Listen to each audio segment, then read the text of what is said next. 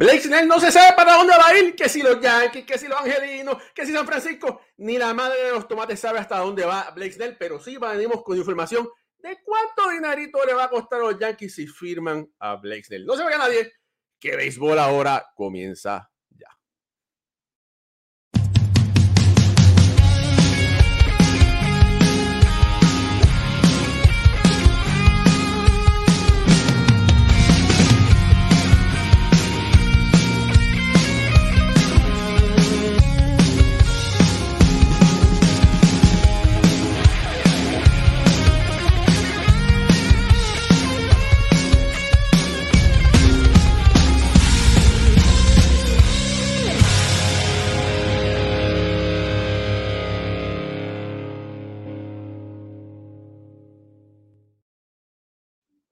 Muy buenas noches familia del béisbol, bienvenidos a otro programa más de béisbol entre amigos por aquí, por béisbol ahora, me acompaña mi amigo y mi hermano Pucho Ronald Barrios o Ronald Pucho Barrios, mi nombre es Raúl Ramos, directamente desde aquí, desde New Jersey.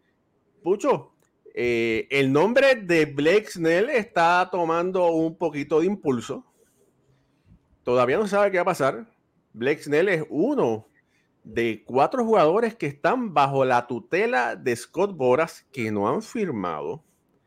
No se sabe si es que los gerentes generales no les interesa firmar con Scott Boras por la gran cantidad de dinero que saben que Scott Boras exprime de todos esos dueños, ¿verdad? No es, no es secreto, no estamos diciendo nada que no sea verdad. Pero bueno, a ciencia cierta se sabe que hay una oferta de los Yankees por Snell se sabe que hay una oferta de San Francisco y hay una oferta de los Angelinos, de los Angels por Snell. San Diego está rezando que se lo lleve los Yankees o cualquiera que no sea ni los Angelinos ni San Francisco, porque San Diego está ahí en California. Pero aquí vamos a hablar de lo que le costaría a los Yankees firmar a Snell. No estamos diciendo que no sea una gran adición para unos Yankees que han sido muy mejorados este año, porque Pucho, ese equipo lo han mejorado increíblemente. Pero vamos a hablar en dólares y centavos, que lo que cuesta es usted y tenga. Saludos, Pucho Barrio. Mira, Raúl, de verdad que yo creo que él está, ya están, están locos por irse a trabajar. Eh, el, trataron de aguantar las negociaciones hasta última hora y van a tener que bajar los años. Eh, algo van a tener que ceder de la parte de, Scott Bora y Blaze Nell. Eh, el acuerdo no va a ser totalmente como ellos lo querían. Como se estaba reportando al principio, que quería 200 millones, yo no sé cuántos años. Eh, ahora la oferta que se le hizo era un 5 años, 150 eh, lo que se reportó. Eh, yo creo que eh, esto es lo que pasa, Raúl, y cuando, como dicen, cuando dejamos las cosas para lo último. y ahora mismo ellos van a tomar una decisión, imagino que en estos días ya los equipos están, todos están reportados, ya están los equipos completos. Pero Pucho, pero mira, oye, lo que estamos diciendo sí, pero mira, antes que nada, mira, estamos saliendo por Instagram, estamos saliendo por Facebook, estamos saliendo por YouTube.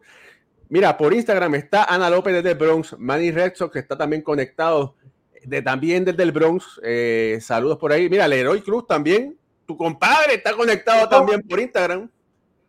Oye, Leroy, yo le he dicho a Pucho que te invite y me dice, ah, es que a Leroy no le gusta hablar. Ahí te lo va a decir. Ahí te lo voy a decir.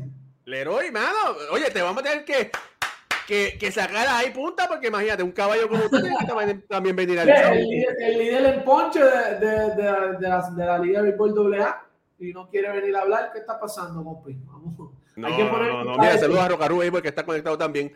Mira, por aquí rápidamente, saludo a. Hay tanta gente conectada. Michael Ramírez, Javier Villalobos, nuestro querido hermano Víctor Manuel Otero está conectado. Dionisio Medina también, saludos. José Burgos, que siempre también está conectado. Jorge Alex, carajo, hermano, estaba de concierto, de envidia de la buena.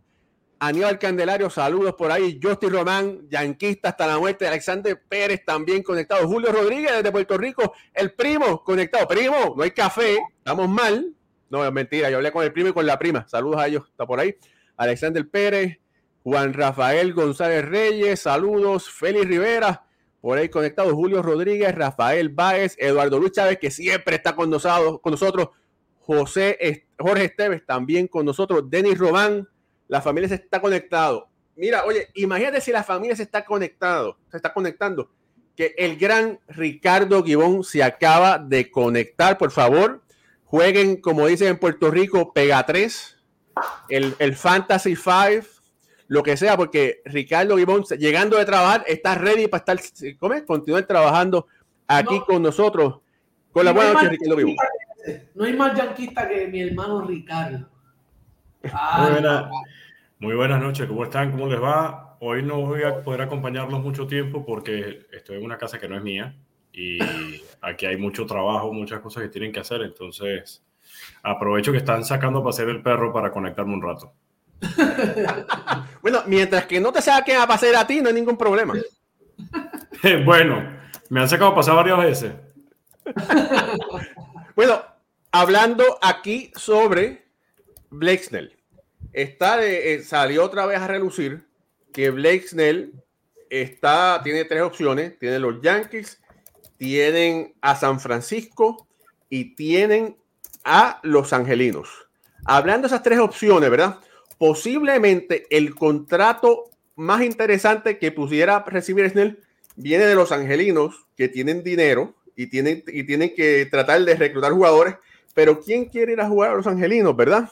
Aparte del buen clima de California, eh, pero un equipo perdedor, perde Otani, ¿verdad?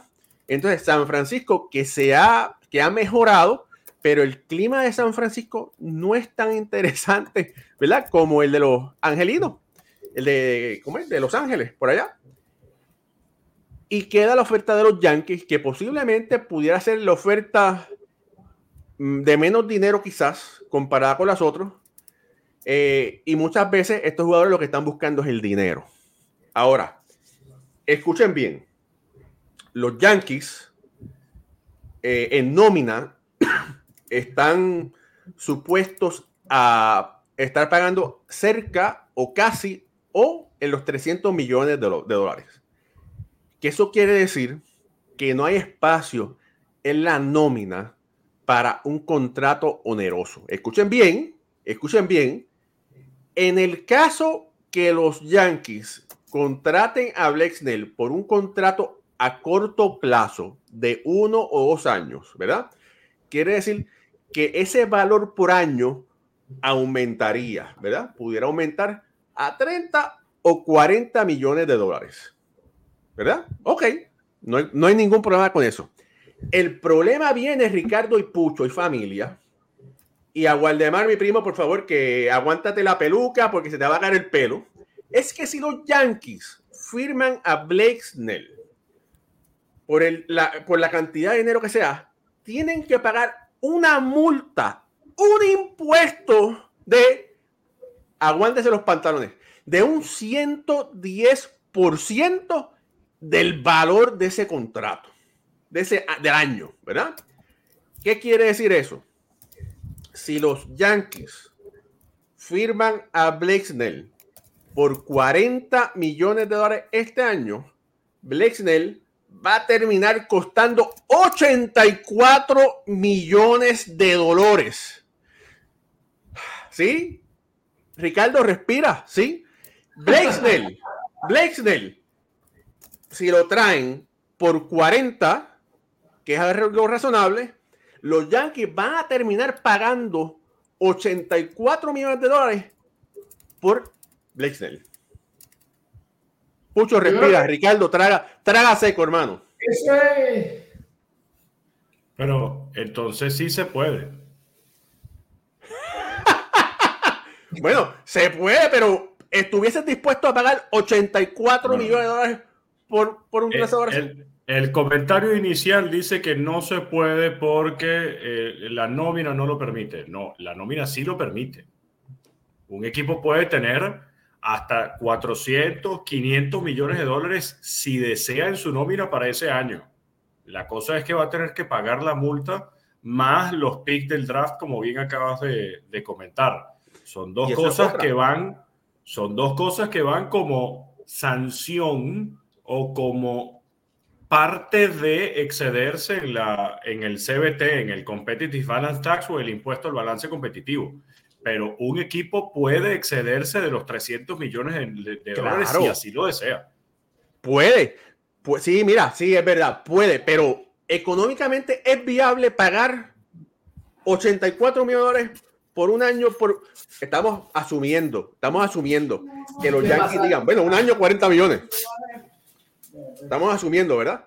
Si ese es el caso, sería 84. Y sí, cualquier equipo pudiera hacerlo, porque tú puedes tirarte de una azotea, pero lo quieres hacer para que te pase algo, son otras cosas, ¿verdad? Yo creo que es demasiado riesgo tú pagar, perder picks, pagar las penalidades por Blake Snell, que sabemos que tiene dos años, pero es un, un, lanzador bien inconsistente. Yo creo que es algo que, ¿verdad? Todo es un riesgo en los negocios, pero tú tienes un Néstor Cortés, tú tienes un Gary Cole, que, eh, eh, ¿verdad? Si Néstor Cortés ha demostrado que puede hacerlo. Eh, si la o incertidumbre. exactamente, pero ya lo han demostrado. yo, no, yo no me tomo el riesgo, yo los Yankees no me tomo el riesgo. Yo no me tomo el riesgo. No es una necesidad ahora mismo. Mira, porque una cosa es que diga, mira, voy a traer a Blake Snell que me cuesta 40 millones de pesos. Está bien. El problema son los 44 extras de impuestos. ¿Verdad? Sí. ¿Qué dice Jole? Leicester no tiene otra opción a menos que se quiera. No, él, él, yo creo que él va a él tiene que ser, él va a seguir negociando y van a seguir bajando la, los términos de año, de dinero. Estamos ya, el sprint training ya comenzó. Ya. Y los Yankees tomarse ese, meterse en esa deuda ya, ya bastante tienen con la de Giancarlo Stanton. Yo creo que ya con ese está bien. Oye, y, y, y Giancarlo Stanton está más flaco que Ricardo Vivón. Pero, mira, ahora, fíjate, no sé qué tan creativos pueden ser los Yankees, ¿verdad? Que digan, bueno, vamos a, a firmarte, no sé, 20 millones de dólares y te pagamos los otros 20 en 10 años no sé, ¿verdad? Eh, eh, imitando lo que han hecho con los Dodgers, por decir un ejemplo. No, o un, un contrato como el mismo de Correa, dos años, opción a salirse. Eh, yo creo que, que él o termina en, los Angels o, o coge lo que los Yankees le ofrezcan. Mira, por ahí están por ahí están haciendo un comentario que, es interesante, ¿verdad? Que es, cierto. Y dice, y los Yankees no estaban dispuestos a pagar 300 millones de dólares eh, por el japonés, pusieron el chino, ¿verdad? Por el japonés. Sí, ¿verdad? Estaban dispuestos, pero lo que no se sabe es si al coger ese contrato quizás hubiesen enviado un paquete a otros jugadores para abrir, ¿verdad? Esa, esa nómina.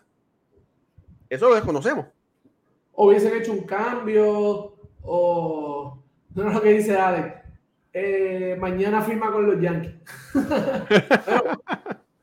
ya eh, esperemos. Vimos hoy ya a Liam Hendricks eh, firmó con Boston. Pero espérate, espérate. vamos, todavía vamos, vamos, a hablar después de Liam Hendricks, porque, porque eso es un, un, tema aparte de discusión. Sí. Eso, eso, eso, es otra cosa. Pero bueno, fíjate, y otra, como dice Ricardo, no es solamente de que los Yankees firmen a un Snell por 40 millones de dólares, que les costaría 84. El otro problema es que perderían dos drafts, dos picks del draft, y perderían dinero del dinero que va del draft internacional, que perderían como un millón de dólares para firmar jugadores. Y yo creo que eso es lo que los más, eso es lo más que le está molestando a los Yankees. No posiblemente el impuesto, pero perder dinero del draft internacional y esos picks, Ricardo Guión. Sí, de hecho, el, dinero del draft internacional es algo que los Yankees toman bastante en serio y son como muchos de los equipos. Hay otros que simplemente deciden no optar por firmar algún prospecto en, el mercado internacional. También la agencia libre es algo que les involucra o que les importa mucho a los Yankees durante la temporada y al mismo tiempo los picks. Vemos como los picks de los drafts o los picks del draft últimamente para los Yankees han sido jugadores de la línea central, sobre todo lo que es campo corto y lanzadores. Entonces no veo a los Yankees sacrificando dinero del, del draft internacional o de las firmas de los prospectos internacionales, así como tampoco los veo sacrificando picks, porque justamente en eso se basan, en crear unas grandes granjas, en tener una base de prospectos importantes para luego deberían utilizarlos en, como piezas de cambio. Ya sabemos cómo los Yankees han sido reacios a ese tipo de movimientos, pero sí, eh, los Yankees se comprometen justamente en el futuro de sus jugadores. Pucho. No, yo, yo creo que hay, hay que seguir viendo. Los Yankees, ahora mismo, como, como ya ellos tienen el equipo confeccionado, no necesitan, no hay necesidad de ir tras un Blaisnell eh, en apuro. Ellos deben eh, sí eh, ofrecer, hacer un push, pero no, ir, no, no estar aficiado como estaban detrás de, de, de Yamamoto. So, él va, yo creo que él va a querer competir. Eh, él va a querer estar en un equipo bueno. El único equipo que le va a dar el dinero que él quiere o bastante dinero son los Yankees. Los demás equipos le van a dar un buen dinero, eh, varios años. Los Yankees, yo creo que su opción ahora mismo es los Yankees. No hay. Si quiere ganar ahora mismo, el mejor, el mejor de esos tres equipos para ganar es Nueva York. Ahora, si quiere, conseguir, si quiere buscar el dinero, tengo que aceptar los términos de los Yankees, Raúl. Ya. mira, si quiere buscar el dinero, posiblemente sería Los Angelinos o sería San Francisco. Si quiere ganar, San Francisco tiene un mejor equipo que Los Angelinos. Sí. Pero si quiere ganar ya, eh, posiblemente su mejor opción es Nueva York. Yo, de acuerdo contigo. Totalmente de acuerdo. Mira, y hablando sobre eso mismo, No, no, Alex, eh, eh, déjame hablar. Eh, Jorge Alex, ahora mismo ellos, Rodón llegó muy bien, llegó en shape, se ve muy bien. Hay que ver que la salud lo acompañe. Él tiene a Rodón, tiene a, a Néstor Cortés. Son dos, ¿verdad? Rodón en aquel año fue un lanzador zurdo eh, fenomenal. Néstor Cortés ha hecho un trabajo grande- estupendo en la rotación de los Yankees. Eh, que por eso digo, no tienen que, no están cojos. Marcus Stroman, que hay muchos por ahí que me han criticado, no, que lo están defendiendo mucho. Él va a hacer el trabajo en, en, en, en Nueva York. Yo creo que le va a ir bien. Eh, los Yankees no están en la edición de Juan Soto y esos movimientos que hicieron, no creo que estén en. Ellos están muy bien. Su bullpen fue efectivo el año pasado. Vez volvieron y firmaron a Lu Treviño. Pero yo creo que Yankees. A mí, que no firmaran a, a, a Wandy Peralta, eso a mí fue lo que yo eh, chocó un poco con el, con el trabajo que le hizo Wandy, eh, eh, Wandy Peralta, en todos los momentos que lo trajeron, cerrando, el medio, en, to- en todos lados. So, esa, esa fue una firma que a mí me, me dolió. Lo, lo que sucede es que al ellos conseguir a Víctor González, que es otro lanzador zurdo, que tuvo, bueno, tuvo buen- buenos números interesantes con el equipo de los Dodgers, pero a un precio mucho más módico, ¿verdad? Ahí se economiza un dinerito. Eh, y bueno, y como dice Jorge Alex Caraballo, que Rodón está por verse, ¿verdad? Y dice que no confía en él. No confío Y en él. Rodón ha tenido años buenos, años malos. Ha sido como un sub y baja. Un sub y baja. Hay que ver que, cuál Rodón va a venir este año. Si, es físic- si es por lo que vemos físicamente, yo creo que tendrá una buena temporada. Esperemos que la salud lo acompañe. Igual Mira. que tanto, vimos, e hizo cambio en su swing también, en su stand. Mira, entonces, por, entonces hablando de no solo de Lexnell, Mongo, Jordan Montgomery, Matt Chapman, eh, Cody Bellinger, todos son, ah, son eh, pupilos, son eh, clientes de Scott Borras. Ninguno de esos jugadores ha firmado. Y hay un artículo muy interesante que escribió Jesse Rogers de ESPN que habla sobre el tema y dice, en el caso de, de Cody Bellinger firmando con, con los Cubs, es que Bora siempre trata de hablar con los dueños para, crear, para que el dueño cree esa presión con el gerente general. Podemos recordar el año pasado cuando Boras habló con eh, Cohen y, entonces Cohen hizo un trato para llevar a, Carlos Correa a los Mets, como brincándole por encima al gerente general. Este año parece que eso no ha dado resultado, ¿verdad? Eh, Ricketts ha dicho, no, ah, trabaja, habla con el gerente general, yo no me quiero meter. Y, no, y Cody Bellinger, que fue el regreso del año, tuvo unos números excelentes, no ha podido firmar este año, ¿verdad? Montgomery, que todo el mundo pensaba que iba a firmar rápido, tampoco, no sabe, bueno, asumimos que es que los contratos que está tratando de negociar Scott Borra son por encima de la, de estratosfera, son de aquí a Marte. Pero no es casualidad que ninguno de estos jugadores ha podido firmar. Mucho. Los equipos no están bien receptivos el querer negociar con Bora, eh, eh, Raúl, por los términos, las condiciones. Eh, yo creo que todos esos jugadores eh, no les va a no les salió muy bien este año el esperar tanto. ¿verdad? Esperar, esperar, esperar es como una estrategia de, mercadeo, como para que los equipos se, tiren y, ofrezcan de más ya estamos en sprint, training, en sprint training. Ahora mismo quien necesita a Raúl y Ricardo y a la gente que nos está escuchando es el pelotero. El que necesita ahora mismo salir y a trabajar es el pelotero. Eh, salió un, un, reporte que los Cops están haciendo un push por él.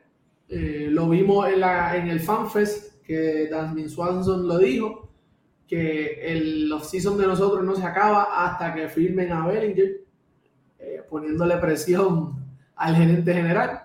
Eh, yo creo que, que Bellinger, Belly debe quedarse ahí, él debe, él debe quedarse en Chicago, debe él, él, es un cop, se, se vio bien, se, se le vio un, un resurgir de su carrera. Eh, Matt Chapman, San Francisco, es el equipo que ha sonado todo el tiempo. San Francisco tiene el budget para, para traer a, a Matt Chapman. Le hace falta. Eh, yo creo más la firma de Soler. Matt, Chapman es un, es un, jugador que es un upgrade a 20 otros equipos. Sí, sí.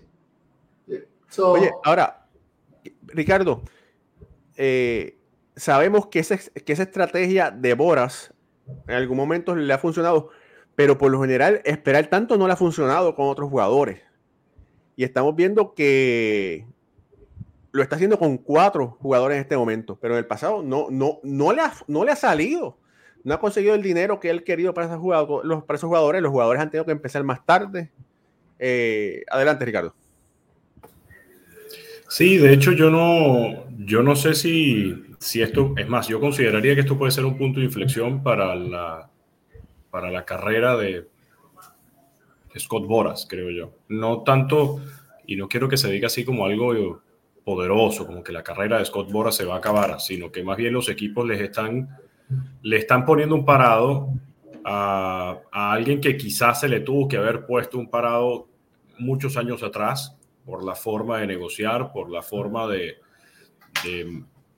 de ver el negocio del béisbol, que hasta si nos ponemos sinceros, él no está haciendo nada malo. Él está velando por el mejor interés de sus representados, que son los peloteros. Él está buscando el mejor contrato para, para sus clientes.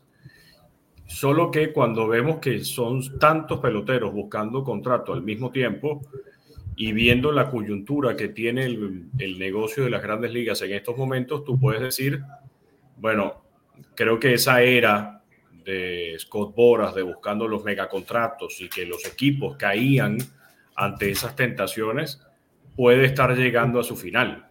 No es, y, y cuando hablamos además de un caso como Cody Bellinger, vean cómo están actuando los Cubs.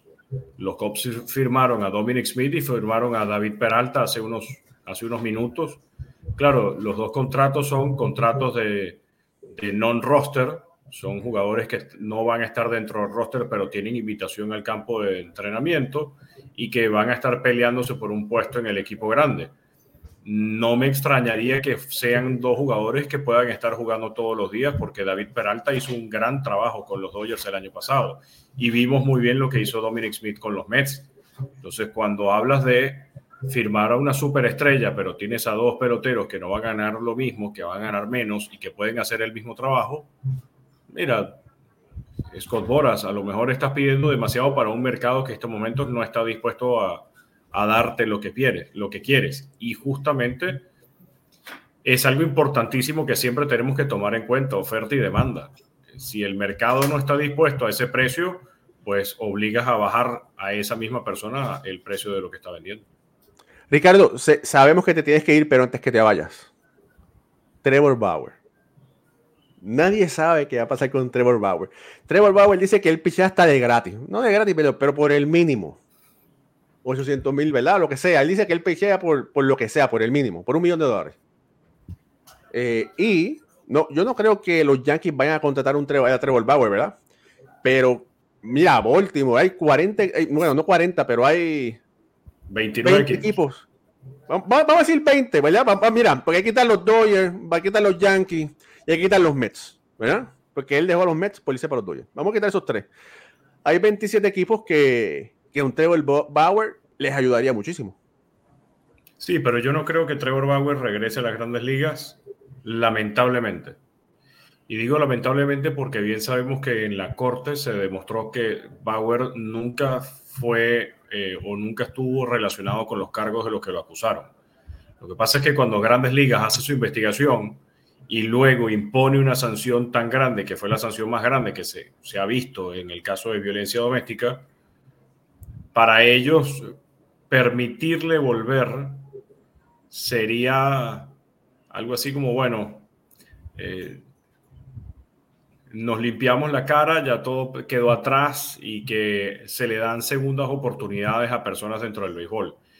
Y si no le han dado segundas oportunidades a muchos ya en el pasado, ¿por qué Trevor Bauer con el caso tan, eh, tan mediático que tuvo, tan complicado, tan largo, porque a él sí?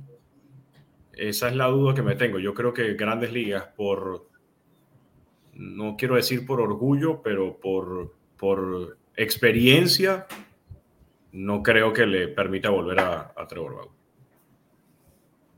Bauer. Bueno, Ricardo. Yo lo veo, yo lo veo difícil, lo de, la situación de Bauer. Yo lo veo difícil, y más como está el béisbol hoy día.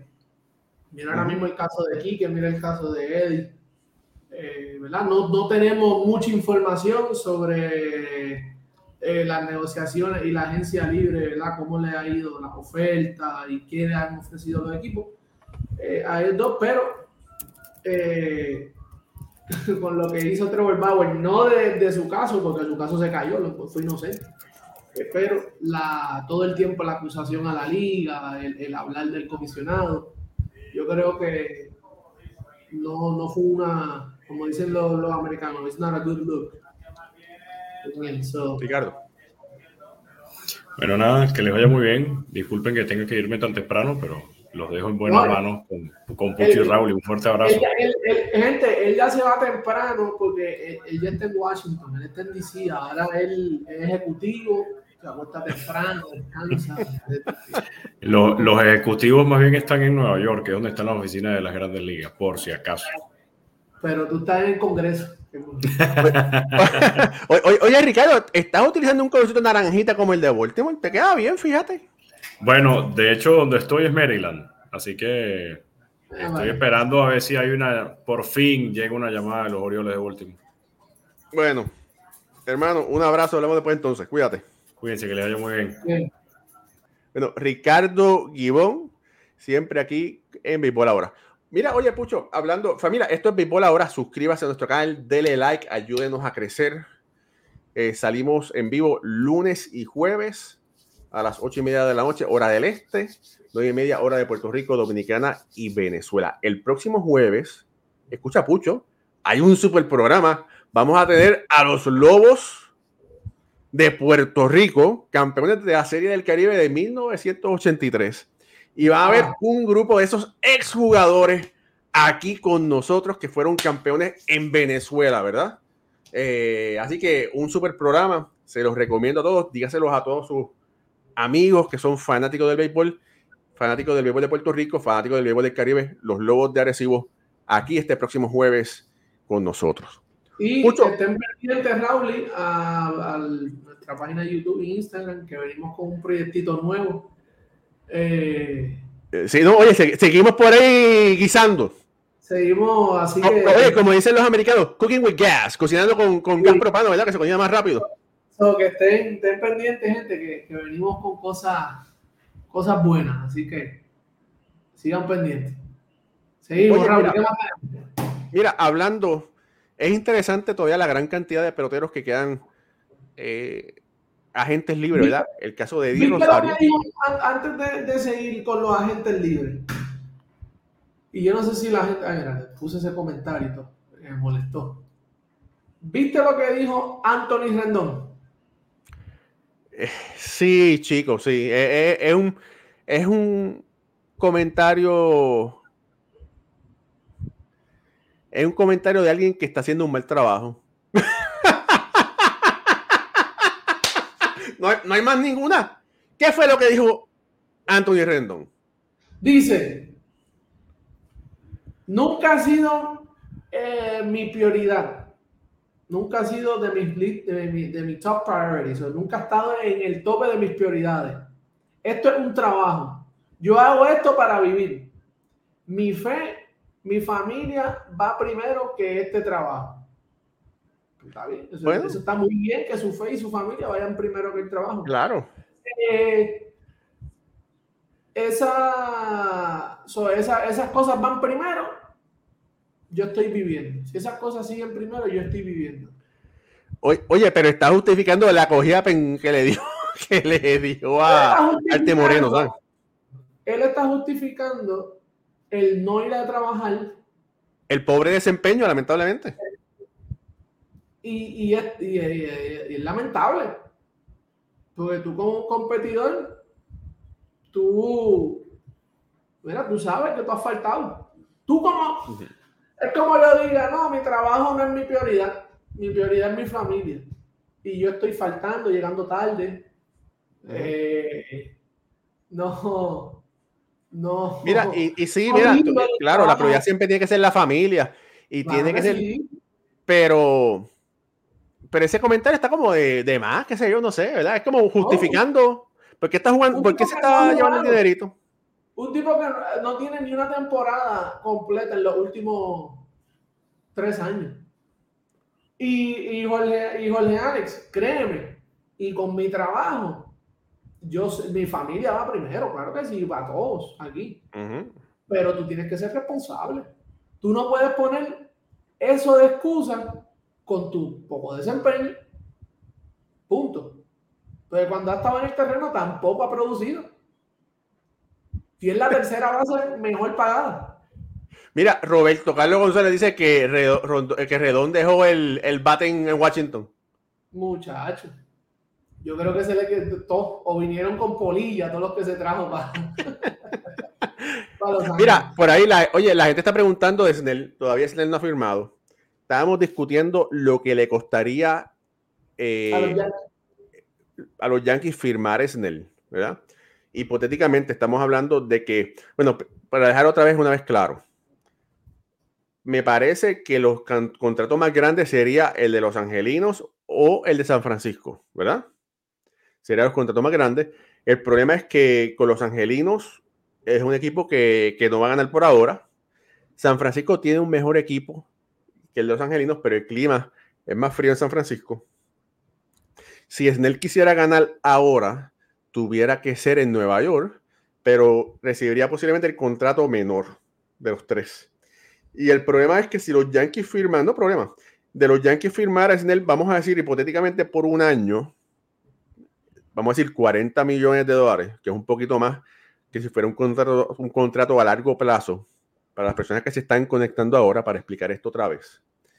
Los Yankees tuvieran que pagar un 110% de impuesto, lo que significa que los Yankees estuvieran pagando 40 millones de ese contrato y un impuesto de 44 millones de dólares, lo que Snell le, le pudiera estar costando a los Yankees de Nueva York 84 millones de dólares por un año. ¿Los Yankees tienen el dinero? Sí, tienen el dinero. ¿Es una movida inteligente? Posiblemente no, porque aparte estás pagando 84 millones de dólares por un hombre que lo que tira es cinco entradas, después tienes que traer el bullpen, y no es eso.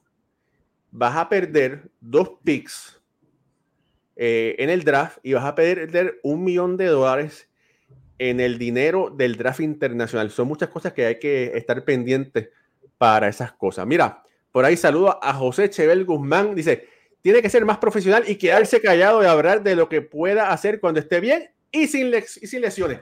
Ese es José Chebel Guzmán, ex lanzador de Grandes Ligas, analista de los Texas Rangers, campeón mundial. Oye, Chebel, cuando te den ese anillo, tienes que venir aquí otra vez para que nos enseñe. Sí, que vino aquí antes de, antes de ganar, vino, estuvo con, nosotros por aquí. Mira, para, Jorge, Alex Caraballo, Jorge siempre me gusta porque Jorge siempre está en controversia y, y, me gustan sus preguntas. Mira, Jorge, en los últimos tres años, del 2021 al 2023, Anthony Rendón no ha jugado una temporada completa, ha jugado un total de 148 juegos casi una temporada, 20 y pico juegos eh, que le faltan. Solamente ha dado 13 cuadrangulares en todos esos tres años, 80 eh, carreras impulsadas y abatea para un total de 235 y en, 6, en 500 turnos 103 ponches. Número sólidos para un jugador de cuántos millones? De vamos a buscar ahora los millones para que Jorge Alex Caraballo entienda y no se le justifica que él, eh, ¿verdad?, tenga su familia con prioridad, ¿sabes? Eso es esencial. Todos aquí lo tenemos. 38 millones. Dime tú, Jorge Alex, que tú seas dueño de los Angels, tú seas Arte Moreno, o tú seas dueño de X equipo, tú estés invirtiendo, y tengas un tipo que primero no vaya a trabajar y diga que la temporada hay que bajarle los juegos tú no juegas, no sé por qué estás diciendo eso. Y segundo, venga ahora a tratar de justificar su falta en el, su ausencia en el terreno con su familia y su fe. Vamos a ser serios, somos adultos. Eh, todo eso, todos sabemos que el juego llega hasta cierto límite, todos sabemos que, ¿sabes? Si tú no tienes las cosas organizadas en tu casa, en tu trabajo tú no vas a poder eh, eh, eh, dar lo mejor. So, esas son excusas. Oye, mira, Pucho, hablando un poquito ahora de, la última firma que hizo, que hizo el equipo de, los Medias Rojas, como le dice nuestro primo, el Guardemar, las Medias Rotas, porque miren, miren, miren cómo es eso. Que tu esposa, que tú eres yanquista y que tu esposa sea fan de los Boston Red Sox. Eso es como una guerra fría todo el tiempo. Como la tercera guerra mundial ahí esperando. Y así es que vive mi querido primo Waldemar y su esposa. Yo no sé, yo no pudiera estar así, pero bueno, bendiciones a ellos. Entonces, bueno. Pero el primo, oye, el primo lleva años, pues el primo está frío. Pero, porque él sabe cómo manejar eso. Oye puede, oye, puede hacer un seminario, ¿verdad? un seminario para que le explique a la gente. Bueno, ya sabes, vamos a hacer un seminario aquí. Eh, está, ¿cómo es promocionado por Béisbol ¿Cómo vivir con una bostoniana? Así va a ser. Mira, ten cuidado que no nos va a enviar café. Mira, oye, bueno, Liam Hendricks, Liam Hendricks fue firmado por el equipo de eh, los Medias Rojas de Boston. Excelente. El problema es que Liam Hendricks eh, está viniendo un otro millón. O sea, que lo firmaron un contrato de dos años.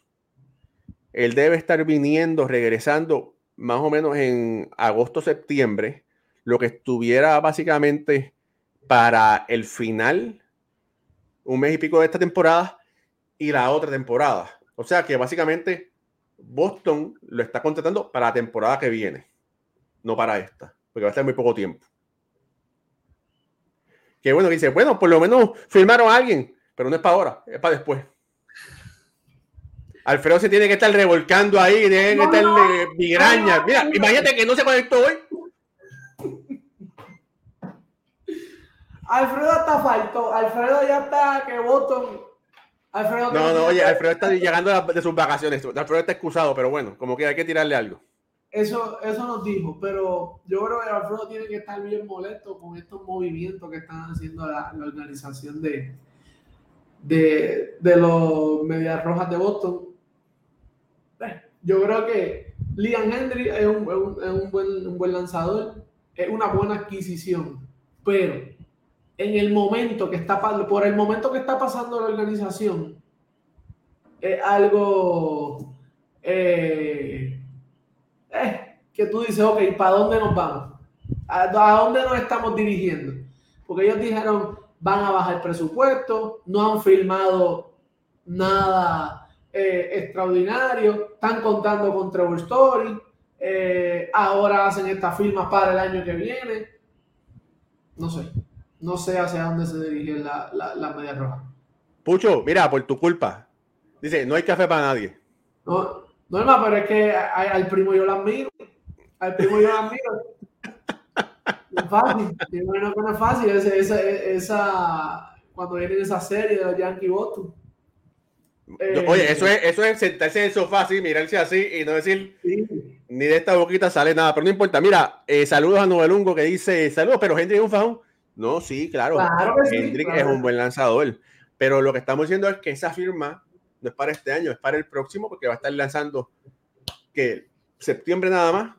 Entonces, eh, puede venir más, más rápido porque al ser un relevista no tiene que, que preparar el brazo para tantos lanzamientos, ¿verdad? Para hacer 100, 110 lanzamientos por, por outing, ¿verdad?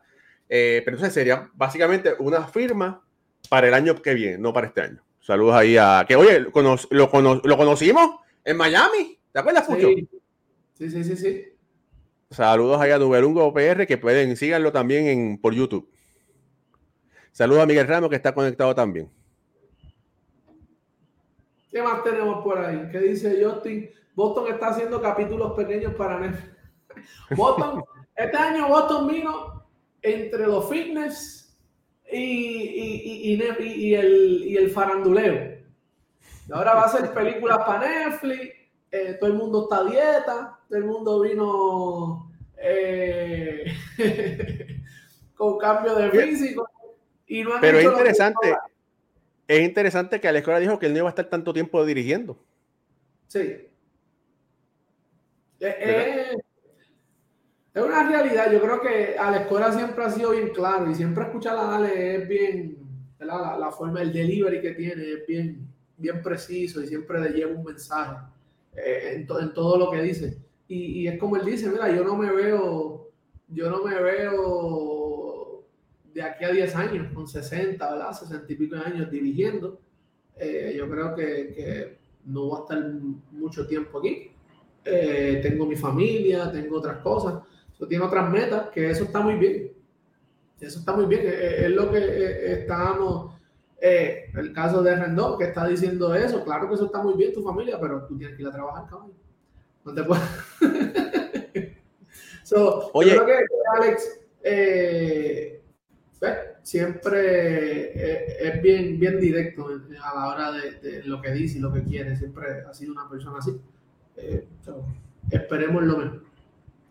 Oye, Pucho, y Otani tuvo su primer VP live. Y dio cuadrangular. Pero bueno, eso, oye, eso son buenas noticias. No tiene problema bateando, lo que tiene el problema es eh, que no puede lanzar, ¿verdad? Por el brazo, y va a descansar este año eh, lanzando hasta el DH full time. Pero son esas buenas noticias que ayudan al béisbol a que sigan cogiendo fanáticos, ¿verdad? Y continuar con la leyenda de Shohei Otani. Oye, otra cosa que quería, que quería comentar es que Juan Soto habló con la prensa, dijo que, que, su, que su familia que su familia todos eran yanquistas, que toda su familia estaba bien contenta. Eh, y aparte de esa familia, ¿verdad? De Juan Soto, salieron, tengo entendido que salieron como 200 primos más que yo no tenía en conocimiento, que están en el Bronx, que están también allá en Santo Domingo. Pero son buenas noticias, ¿verdad? otra cosa que dijo Brian Cashman es que están contando para Juan Soto para este año y que Juan Soto va a ir a la agencia libre. Así que ellos están contando este año a ver qué pueden hacer. No hay garantías para, para el 2025 si Juan Soto sigue siendo un Yankee. Yo creo que lo que dice Brian Cashman Eh, mira, yo, ya él causó bastantes distracciones con los comentarios de, Stanton eh, y toda su actitud en, eh, en la agencia libre. fue lo mejor, es la realidad. Él está, él está hablando del momento, lo que en realidad tienen. ¿Qué, ¿Qué tienen? Yo tengo a Juan Soto por un año. Y esa es la realidad. Sabemos la actitud de Escombora, que no le gustan hacer negociar extensiones ni nada de eso en el medio de la temporada regular. Eh, yo creo que él está eh, en la realidad. Sea, él no dijo nada que no sea, que no sea falso, que no sea, ¿sabes? Nada, que no dijo la verdad. Él dijo que, mira, lo tenemos por un año. Si va a la agencia, va a ir a la agencia libre.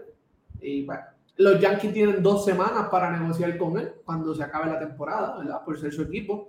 Ellos tienen prioridad sobre los, sobre los, demás. Harán su push. So, veremos a ver, ya vemos que la familia, eso es lo más importante, la familia de Juan Soto está contenta, es un Yankee, ya llegó, se ven bien, hay química. Ahora es ver cómo transcurre la temporada regular y, y ver qué pasa en, en, esa agencia libre, pero él no quiere causar eso que eso se cause, eh, cause una distracción eh, en el equipo para no, no empezar con el pie izquierdo la, la, temporada regular. ¿Qué me dice Justin por aquí? Justin, déjame ponérselo a la gente también para que lo vea. Mucho, ¿tú no crees que los Yankees necesitan un tercera base natural para la medio? Mira, ellos tienen a Oswaldo. Cabrera, que puede, es un resuelve es un resuelve. Eh, eh, ha hecho buen trabajo, le ha hecho tremendo trabajo en todos lados que lo han puesto, en el outfield, en, los, jardines, en el infield, donde sea. yo creo que, los Yankees tienen eh, tienen material, tienen Osvaldo Peraza también, tienen, tienen eh, no creo que deban ir. Mira, yo te voy a decir una cosa. Yo personalmente, los últimos años de DJ sabemos que han sido desastrosos. Y siempre ha habido una lesión que él no ha podido sanar. Hasta este momento, y tocamos madera, ¿verdad? Hasta este momento no se ha anunciado una lesión, no le duele el dedo gordo, no le duele una costilla, no tiene una uña enterrada, no tiene problemas en el bíceps, solo lo sabe, ¿verdad? Pero hasta este momento él parece estar bien. Si él está bien, él es aceptable en tercera base y va a batear. Ahora, la primera que, que DJ le dijo esté lesionado, arranquen y busquen a otro. Sí. Porque no puede estar así con un corador, con un problema, que si sabe, que si no juega, que si esto, porque va a ser un problema. Ya. Eh, es que le estoy tirando una foto a, a, mi perrita, gente. Mira cómo está durmiendo ahí al lado, mientras yo grabo. eh, este, yo creo que sí, Raúl. Él no. También el cambio cambia. Hoy en primera, mañana en segunda, al otro día en tercera. Eso. Eso no es. No, no es, es incómodo a veces para los peloteros, Raúl tú como pelotero, cuando, cuando tú juegas, y ahora hablándote como, como pelotero, a ti te gusta, ok, llegar al parque y ya tú estás, hoy voy, yo estoy segundo bate, voy para tercera. Ya tú creas tu rutina. Ya tú sabes lo que tú tienes que hacer para prepararte para esa posición. ¿Sabes? hoy yo llegué, estoy en la segunda base. Mañana llegué, estoy en la tercera. Sexto bate, hoy. Mañana segundo después primero. E, eso es, el pelotero no, no, no se, sabe, no se, no se acomoda, no se, no se centra, no, okay, no crea su rutina. Y, y, a veces es incómodo. Entonces, cuando empiezan a caer las semanas malas, los turnos malos, eh, esos lumps, eh, eh, todo eso se va acumulando, acumulando. Y, y, y, es un tipo que viene de jugar segunda base tranquilo en, en Colorado. Cuando llegó a los Yankees, yo fue campeón bate también. Eh, Llegó, fue segunda base todo el tiempo. Eh, no ha podido tener eh, esa estabilidad, yo creo, lo que ha pasado con DJ Lamey. Y lo hemos visto, se ha reflejado en su, en su, en sus números, Raúl, y cuando lo vemos como que arranca, que va a coger ese segundo aire, lo cambian, o lo ponen DH, o lo sientan para aquí, o lo sientan para allá. No. No, mano. Oye, Pucho, otra cosa que quiero hablar es, oye, ha habido un, eh, un revolú con los uniformes que salieron de la Nike. Eh, supuestamente el material de los uniformes no es comparable con la de, los, de otras temporadas y las letras de los apellidos atrás parece que lo hicieron con un Robert Stamp. Tan feo, no va, está como, oye, como si lo hubiese hecho tu hija. No, no, no, porque tu hija no sepa, ¿verdad? Pero como diciendo, pon esto y ponlo aquí. Pon aquí. y como quede. y como quede, no importa. He visto las quejas, los apellidos más pequeños, los números se ven bien grandes, eh, que no es cómodo. Eh, eso es el equipo y, y MLB va a tener que, trabajar en eso. Es lamentable, ¿verdad? Porque, oye, una, una, jersey cuesta cara para, para un fanático oh, comprarla. Oh, sí. Y entonces, para tú comprar una jersey, mira, mucha gente diciendo, no, yo voy a comprarla del año pasado, porque la del año pasado es más bonita. Hay que ver dónde lo tienen. ¿Dónde las tienen? Mira, eh, otra cosa que quería comentar. Hablamos de los uniformes. Eh, ¿Qué se nos está quedando? ¿Se qué, se nos está quedando? ¿Qué más? ¿Qué más ha pasado? ¿Qué más ha pasado? El cambio de Giancarlo Stanton. ah, Giancarlo Stanton que está más flaco. Por ahí, vamos a enseñarle a la gente. Bueno, un Giancarlo Santos que está más mira Santo, mira Santo, mira Santo, mira Santo. Ajá. ¿Dónde está Santo? Santos Media se dice, hemos visto dice, se tira un... Oye, no perdona. Así, de, así de trascendental es ese tipo, es, Santo. Él es noticia, lo que sea, como, corre, como lo que, hasta el perro, mismo el perro. Hasta el perro. Oye, una, cosa que no se nos puede olvidar, que lo, lo había puesto antes, Carlos Bonilla, si tú necesitas ayuda en tu plan de retiro, aumento de activo, planificación y presupuesto, plan para situaciones inesperadas, cuidatufinanzas.com 787-942-0860. Hermano o hermana que nos estás viendo, si tú no tienes que ser pelotero para tú tener, preparado tu futuro, con cualquier cosa tú puedes empezar a planificarte. Llama a Carlos y él te puede ayudar para planificarte tu presente y tu futuro. Ok, ahora sí, gracias a Carlos Bonilla, que es nuestro auspiciador. Oye, Pucho, bueno, eh, Giancarlo Stanton perdió peso. Eh, parece que de verdad él, había dejado de hacer tantas pesas. El año pasado hizo más yoga. Parece que le metió menos al peso, ¿verdad? Quizá más repeticiones para eliminar cómo es el bulk y, y aparentemente cambió un poco su swing. Sí. Parecía que su swing lo ayudaba a, lesionarse, ¿verdad? Entonces hemos visto ajustes que ha hecho Stanton para ver si puede tener por fin, por fin una temporada aceptable eh, utilizando el uniforme de los Yankees. Una temporada saludable, yo creo que es lo que más que está. Eh, lo que está buscando Giancarlo es mantenerse saludable, ya que, ha sido ¿verdad? Eh, su batalla. Eh, y con la tecnología, gracias a la tecnología que, que están invirtiendo e, estas organizaciones y estos equipos, mi gente, pues hay, tienen los recursos para, para mejorar y para ver en qué, qué, puedes, qué tú puedes hacer para mantenerte saludable. Eh, ya sea cambiando tu mecánica, cambiando tu alimentación, tu estilo de entrenar, todas estas cosas. Y ellos tienen la mayoría de los, de los equipos, si no todos, eh, tienen un, un, departamento, Raúl, que estudia la, que son la gente que estudia la biomecánica del cuerpo. Eh, todos, todos, todos esos equipos tienen ya. Tienen ese, ese sistema y eso ayuda para ¿verdad? el rendimiento, prevención de lesiones y, me, y mejor rendimiento. Eh, son unas cámaras especiales y ellos tiran los reportes y le dicen al equipo, mira, este, pues, esto si hace X o Y puede mejorar o esto puede, si cambia esto, puede que prevenga una lesión y todo este tipo de cosas. Yo creo que, que Giancarlo Tanto me imagino que tuvo que haber sido, tuvo que haber evaluado todos esos reportes y ver qué es lo que estaba pasando con, físicamente con él y, decidió hacer los ajustes. Esperemos que le dé resultado y se mantenga saludable en esa alineación de los Yankees. Mira, por ahí yo estoy Román preguntando que quién será el segundo receptor de los Yankees. Bueno, hay que ver quién va a ser el primero también, ¿verdad? Porque la gente está mencionando a Austin Wells ahí de cabeza. Y a mí en este momento Austin Wells a mí me encanta personalmente, ¿verdad? Mucha gente juran y perjuran y eso. Eh, tienen, firmaron a diferentes jugadores para tratar de hacer el equipo, ¿verdad?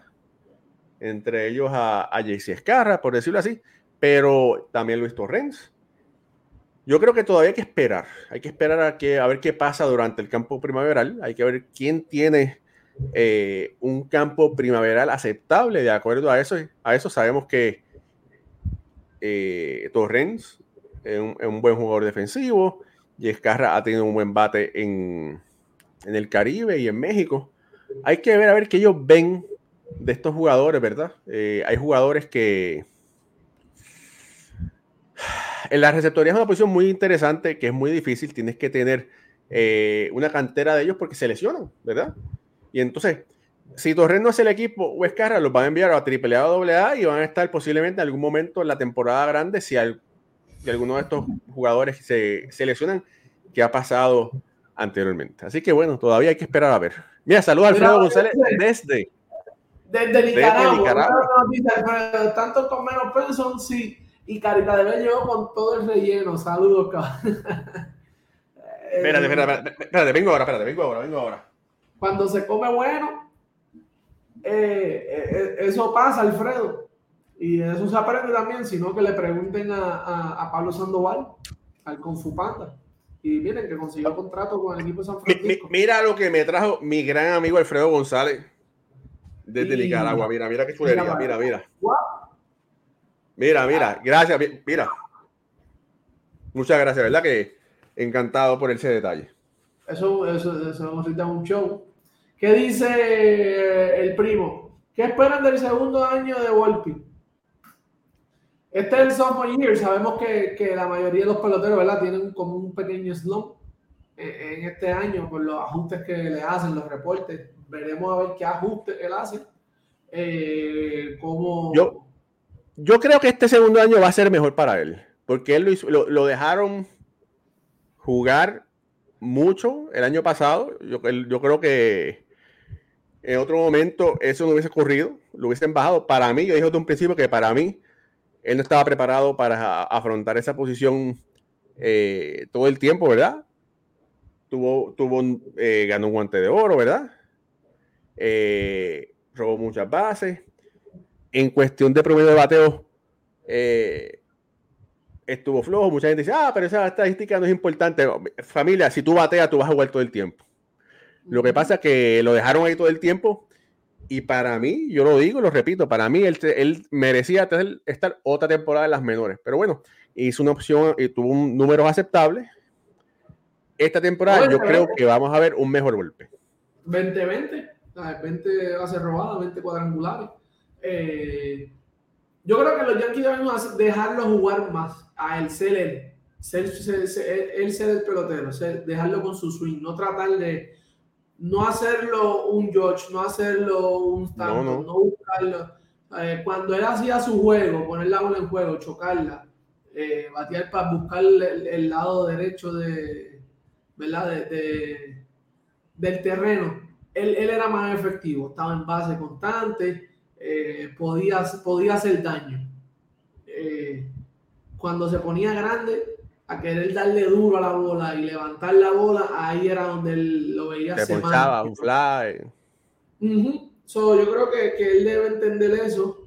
Eh, y es el caso de. Con el mismo caso de, de Luis Arraez. Luis Arraez, él No, no, espera, perdóname. Son casos diferentes. No, puedes, no, comparemos ahora mismo a Raes con Volpe. Son dos no, yo no, diferentes. No, no, lo estoy comparando. Estoy diciendo que él encontró su juego. Él sabe cuál es su juego. Ahora, ya, ya, ya. Me asustaste de momento. Yo dije, no, hay que reemplazar a Pucho. No, no, no, no, no. no. Es que esta es la diferencia y, y, ver cuando un pelotero sabe cuál es su juego. Ok, yo tengo poder ocasional, pero mi, yo soy fuerte poniendo la bola en juego, dándole de línea. Eh, ahí está. Vemos lo efectivo que es Luis Arraez. Y Anthony Volpi, cuando ponía la bola en juego, estaba, o bateaba para el otro lado, llegaba a base. Ahí podía hacer daño robando base. Podía ponerle esa presión con George detrás. yo creo que, que, ese es lo que debe, ese debe ser el juego de, de Anthony Volpi. Ya vimos que tiene el poder, 20 cuadrangulares. Mira, saludos por ahí a Rey Delgado que está conectado. Saludos, hermano. Mira, a mí lo que me gusta de Volpe es que tiene un juego que tiene diferentes, eh, ¿cómo se puede decir? Corre, corre bien, eh, tiene un buen guante. El tipo, aunque es un muchacho joven, yo entiendo que tiene un buen IQ de béisbol. Los Yankees lo han, lo ido llevando poco a poco, ¿verdad? Eh, repito, ¿verdad? Lo del año pasado, pero eh, es un muchacho que es de buena familia, se lleva bien con, sus, con sus compañeros. Cuando el X jugó para el equipo de AA de los Yankees, que está en Somerset, New Jersey, en varias ocasiones él invitó al equipo a que fueran a cenar, a comer a su casa. ¿Tú me entiendes? Entonces, es un tipo que, que es líder, es un tipo que, que otros jugadores eh, les gustan jugar con él. Así que el año pasado él se veía un poco tenso, normal, ¿verdad? Novato, no estaba produciendo lo que él quería producir, pero yo entiendo que este año él va, a lucir mejor, va a seguir madurando y va a seguir siendo un buen pelotero. Eh, su juego es, multidimensional, como dije anteriormente, demostró que tiene poder, puede robar base, buen guante. Él tiene, como tú dices, muy bien, tiene que, encontrar cuál es su juego. Y esperemos que los Yankees no le vayan a chavar el swing. Sí, que no lo pongan grande, como a veces él, él hace.